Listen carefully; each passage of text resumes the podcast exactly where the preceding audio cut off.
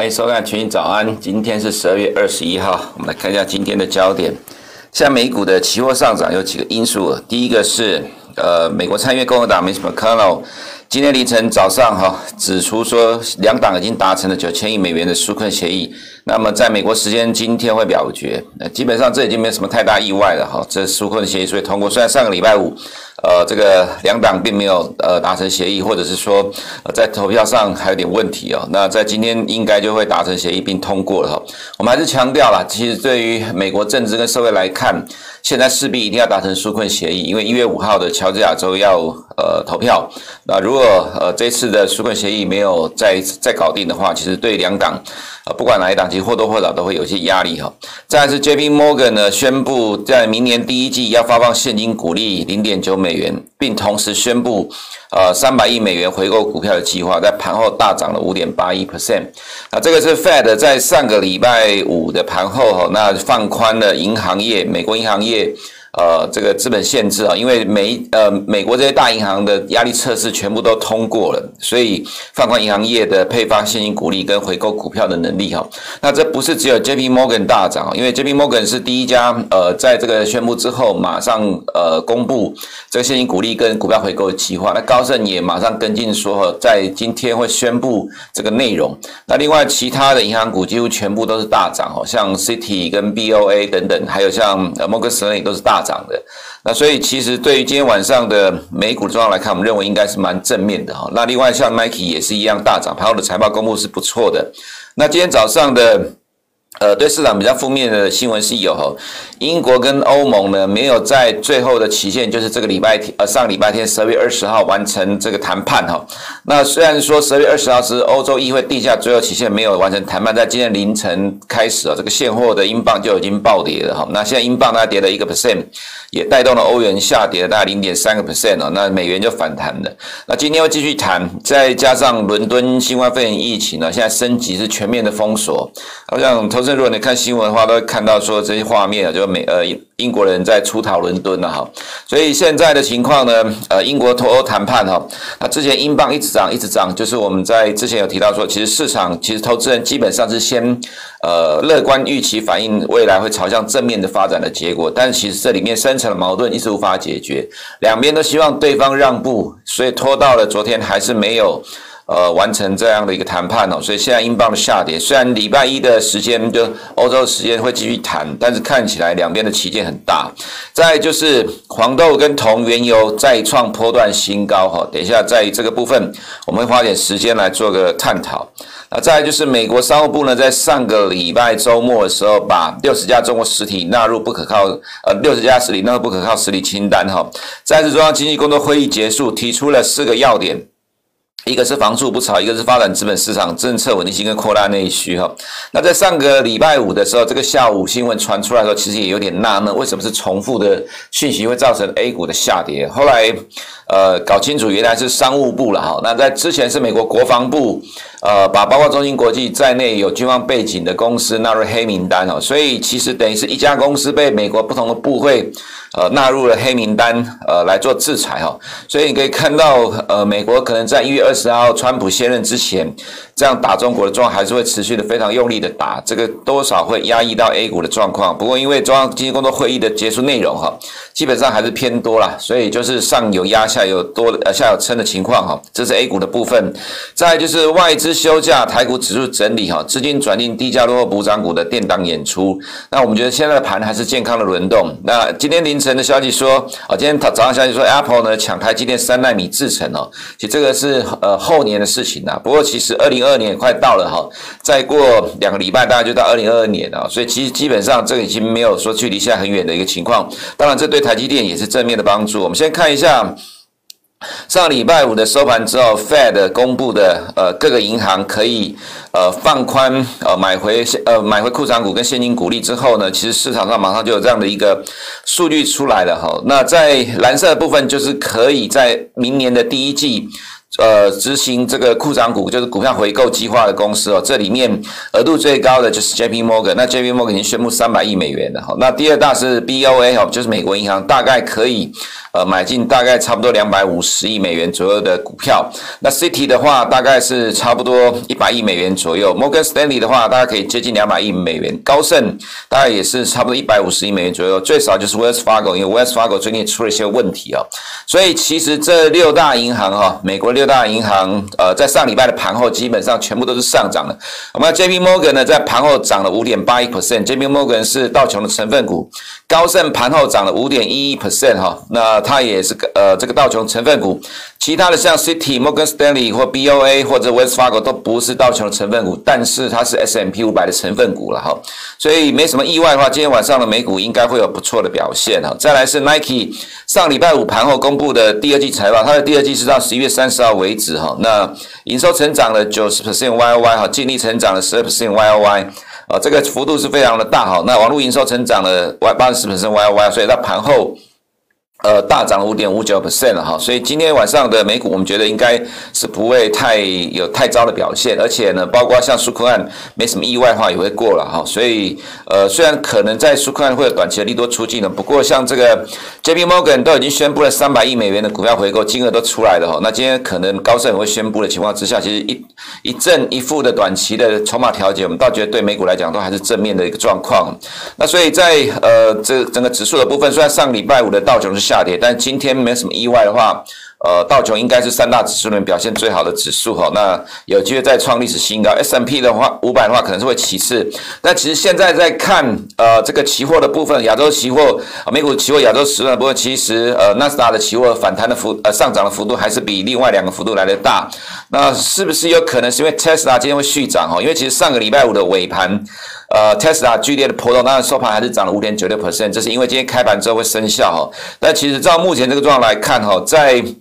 上个礼拜五结束的时候，其实是被动型的基金哈，但其实没有什么意外的话，今天开始，呃，还是会有很多的基金要正式的纳入之后才会进来买，所以其实 Tesla 股价是有可能会在纳入 S M P 五百成分股之后是继续的上涨，这其实不只是对 S M P 五百，对呃纳斯达也是相对上有利的哈。我还是强调，科技股仍然是美股的主轴了哈。不过美元指数的部分呢，现在是连续两天的反弹，上礼拜五的反弹是因为苏库案没有过关，所以美元反弹。所以还是可以看得出来，纾困案是现在美元走势最主要的关键。不过现在目前为止，哈，呃，英镑大概跌了将近一个 percent。那这个部分呢，拖累了欧元跟欧元的下跌，那美元就反弹了哈。那英镑重挫一个 percent，就前面开头的呃焦点提到的，英国跟美国的呃英国跟欧盟的脱欧谈判，原本预计是在呃欧洲时间的十二月二十号要结束达成协定，但是到目前为止完全没有任何进展。那虽然同意双方第呃礼拜一继续谈，但是期间非常的深，双方都希望对方让步的情况之下，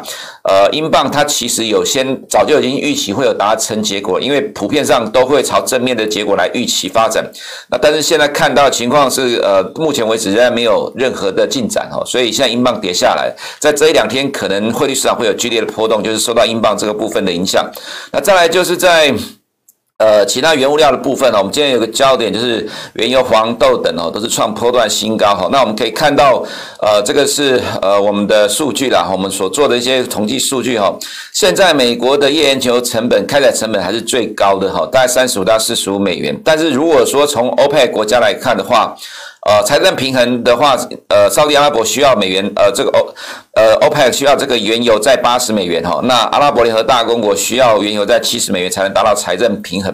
而且呢，石油占他们财政收入，沙特阿拉伯是呃六十 percent，但伊拉克的话九十 percent 啊，所以其实没有什么意外的话哈，在新冠肺炎之后，其实 OPEC Plus 国家呢，欧呃都会持续的致力于推升呃这个油价，所以其实中期来看。呃，随着美国苏库案达成协定，再来就是原呃全球新冠肺炎疫情哈，现在开始在陆续打疫苗。那今天没有提到，我们刚前面没提到，就是美国现在开始要施打 Moderna 的疫苗，这是第二款上市的疫苗。所以在这样的乐观的前提之下，呃，原油在上礼拜五创波段的新高，那我们会认为说，其实接下来的原油还会持续反映这样的乐观的期待，就是呃，纾困达成协议还有呃疫苗会带动美呃原油明年的需求回到正常的情况。那在回到正常情况之后，欧佩克国家呢就会有动机再去持续的推高油价。好，这是从各个国家的呃财政平衡点的角度来看。再就是美国的原油产量哈降到了二零一八年以来的水准哈，但是呢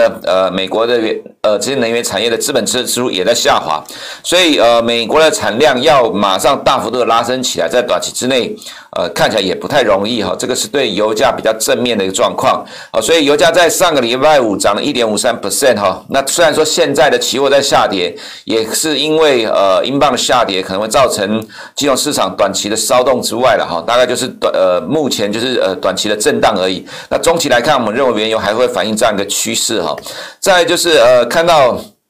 其他农产品的部部分，我们看到 USDA 哈，这个有关黄豆的美国黄豆的库存哦，降到了呃一点七五亿 percent 这样的一个水位，这已经是二零一四年以来的低点了哈。所以其实这个对于呃美国的黄豆整个供需结构来看呢，是非常的正面哈。在我们看到呃在中国的黄豆进口部分呢，中国是全球最大的黄豆进口国哈。那呃以粉色的这个部分来看哦，粉色这个部分是全呃中国的全部的黄豆的进口。那呃，下面这个绿色的部分是中国的黄豆进口，来自于美国的部分。我们可以看到，在今年的下半年之后，中国来自于美国的黄豆进口开始在增加了哈。那当然，下半年的呃整个黄豆进口呃几乎都是处于高档的一个状况，就每个月大概都有超过八百万吨的情况。也说，其实中国的需求哈正在增强，而且来自于美国的进口也在增加哈。所以这个带动了什么？带动了黄豆在下半年走势就一路往上走高。我们看到最近比较新的状况的更新了，在上个周末呢，俄国宣布哦，课征黄豆出口税三十 percent，要压抑国内的物价，因为呃，俄国自己国内的黄豆供应也不足了哈，所以现在就是课征黄豆的出口税。那这个消息出来，反而造成国际的黄豆价格大涨，因为担心现在已经全球出现短缺的黄豆呢，可能状况会更严重哦。那当然，另外最主要一个大的方向就是。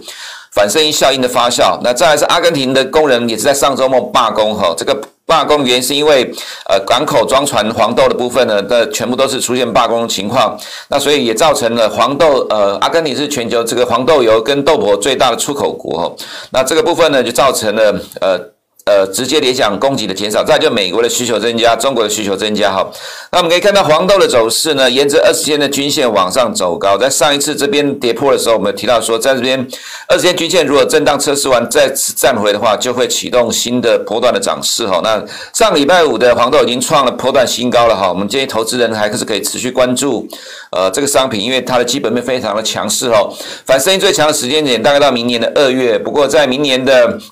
上半年基本上没有什么意外的话，全球黄豆供应短缺的状况、缺货的状况，应该是持续的会呃存在，不会呃有不会有这个呃可能某些部分比较看保守的看法，觉得说涨多之后会呃解决掉短缺的问题，可能在明年整个上半年都还是处于供应短缺的情况哈。再就是玉米呢，也是跟着呃黄豆的推升了哈，因为其实一般现在这些统计资料也在预期说，黄豆的价格不断往上走高，会鼓励黄豆的呃播种，但是这有可能会排。提到明年玉米跟呃小麦的空间哦，所以其实整个呃相关农产品的价格都被推上去了。那其实同样状况也是沿着二十天均线哈，都会是一个买点。我想投资人你可以去留意到我们所提到的均线操作法哈。那这个对于呃你的波段操作来讲是相对上蛮有利的哈。再来这是全球的铜库存，三大交易所的铜库存哈来到了。二零一四年以来的新低了哈，所以其实基本上从供给的角度来看，呃，这个对铜也是正面的利多哈。那这是中国的铜进口，在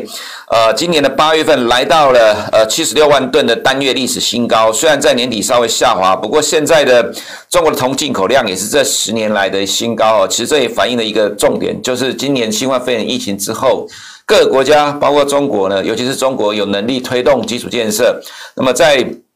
今年下半年对于铜的进口大量增加，那所以因为这样的关系哈，带动了铜价在持续的创破断新高哈。那刚才有些人有人在提问题啊，说黄豆可怕了哦，这只有这样的五个字而已哦。那其实我们还是要讲了哈，就我们的研究的了解哈，现在除了反声音现象之外哈，那反声音现象所造成的后续的效应，也就是现在全球黄豆缺货的情况，应该会持续到明年上半年结束之前了哈。所以呃，有投资人在提出来说黄豆可怕了，我想基本上这是呼应我们研究的看法了哈。所以就于呃农产品部分来讲，我们还是正向。相乐观的哈，那再来就是外在亚洲的动态的部分。那上个礼拜五的 A 五十午盘之后突然急跌，最主要就是美国商务部提出了六十家的。中国公司进入实体的清单。那我们看到美国讯息的发展，哈，川普上个周末还想要呃开会，想要呃执行，就是说去讨论 Michael Flynn 所讲到戒严，不过被他的幕僚反对了，是没有做了。那川也传出来说，川普到一月二十号都不会离开白宫了。那如果照这种情况来看，很有可能美国对于中国，就川普政府哈，一月二十号下来之前，对于中国的这样的压制的政策还会持续哦，可能一两天就会看到新的东西出来。那这个当然对于于呃机构投资人来讲，因为 A 五十很多都是机构投资人啊，所以呃压力上会稍微大一点。不过昨天呃在昨天的中央经济工作会议有提出了四个要点，那基本上是做多了哈。所以上有压下有撑的情况之下，我们可以看到 A 五十它也是沿着二十天均线在慢慢往上垫高哈。不过现在看到有可能美国的动作会增强，所以呃 A 五十的走势来看，可能就是区间的缓步震荡整理的走势。那低点慢慢垫高。那至于在创业板的部分有比较好的一个走势啊，最主要。呃，就是说这一次被制裁的公司里面，跟创业板相关的几比几率不高哈。那其实创业板强势还是生技股为主。如果说创业板创呃创业板能够突破这个区间整理的话，其实对 A 股还是有正面的帮助了哈。那台股的部分，呃，上上礼拜是小跌零点四八 percent，不过这幅度还好，影响有限的哈。我们看到上个礼拜的礼拜五台股哈。涨停的公司有二十五家，这二十五家里面呢，只有六家股价超过五十啊，其他全部都是中低价的股票，中低价就低于五十块的哈，那十几块、二十几块股票一大堆哈，那这是一个很正常现象，就是说像外资看起来这礼拜要过年休假了哈，所以外资在台股的动态。开始减缓了，有内资在撑场。那内资撑场，因为内资没有外资的那么庞庞大的资金，所以就会转向去拉抬中小型股了，这也是正常的情况。那只要盘面上有呃这样涨停的股票，其实维系热络人气，所以基本上我们觉得台股是没有什么太多的下涨空间了哈。那台积电的话呢，外资休假去了，但台积电还是内资稳盘角色的关呃关键角色。台积电不是只有外资会玩了哈，内资也会玩。当外资不玩的时候，要撑指数，内资还是会去撑台积电的。所以其实我们认认为，呃，台积电下档空间也有限。那今天早上媒体的头版讲到的三纳米，Apple 去抢制程啊，其实基本上这没有什么意外，其实都是朝这个方向。最先进的制程大致上都是由 Apple 先。用的了哈，所以呃，现在的三纳米其实股价早就已经在乐观期待这个部分了，也就是因为这样的关系，我们认为其实台积电虽然在五百整数关卡的震荡整理，其实未来还是会持续朝向反映这样的乐观期待，就是在未来先进制程的部分哦。所以台呃以台股的部分来看，现在的美股期货在亚洲时段是有上涨，我们觉得今天台股的跟涨几率还是高的哈。以上是我们今天群益早的内容，在明天有呃二零二一的群益期货年度展望会，到时候我们会跟大家分享明年的全球趋势与展。展望，欢迎到下方留言区了解详情。我们明天见。如果你不想错过最新市场动态，记得开启小铃铛并按下订阅。此外，我们在脸书、YouTube 以及 Podcast 都有丰富的影片内容，千万不要错过。每日全球财经事件深度解说，尽在群益与你分享。五 G 是一个科技新时代的开始，新的世代。就代表我们的生活，一切都将会改变。改变也代表带来庞大的商机。从地面到天上，5G 带来满满的商机。而且，最强的 5G 供应链就在台湾。不论是手机换机潮，各国相继建置基地台。顶尖企业投入自驾车产业，远距医疗的实现，以及低轨卫星的布局，提供这些五 G 硬体关键技术及元件，都是台湾的知名企业。五 G 的无限商机，其实就在你我的身边。国泰台湾五 G Plus ETF，全球的五 G 在地的商机，最强的五 G 就在台湾。我们透过严谨的指数筛选流程，挑选出目前五 G 趋势下最优先受惠的顶尖台湾企业以及硬体制造商龙头，并从中挑选出获利最极优的标的。而在追求获利之外，指数的殖利率表现不俗。长期来说，五 G 台湾队的表现更是优于大盘。这是目前台湾第一档，也是唯一的一档具有收益分配的五 G ETF，让投资人每年都有两次的领息机会。横向来看，我们涵盖了五 G 上、中、下游各种应用面向，不错过每个增长的机会。另外，纵向的来说，我们也关注下世代六 G 甚至七 G 的市场变化，随时调整相关的策略及方向，拥有五 G Plus，让您投资五 G 更超越五 G，跟上未来每次世代交替的新商机。国泰台湾五 G Plus ETF，协助您超前布局科技新世代，是资产配置、资产增值的最佳选择。五 G 超世代，投资靠国泰。